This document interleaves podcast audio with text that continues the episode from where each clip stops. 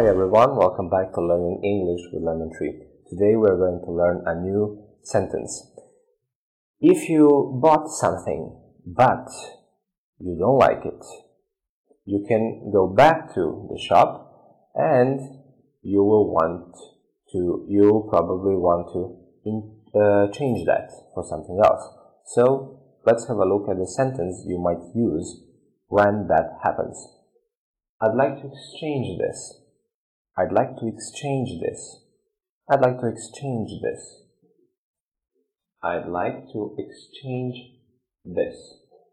Exchange means to change something you have bought for something else. For example, if you have bought a um, shirt, blue shirt, but you don't like it, you want to change for something else, you will go to the shop and ask, I'd like, and say, I'd like to exchange this for another one.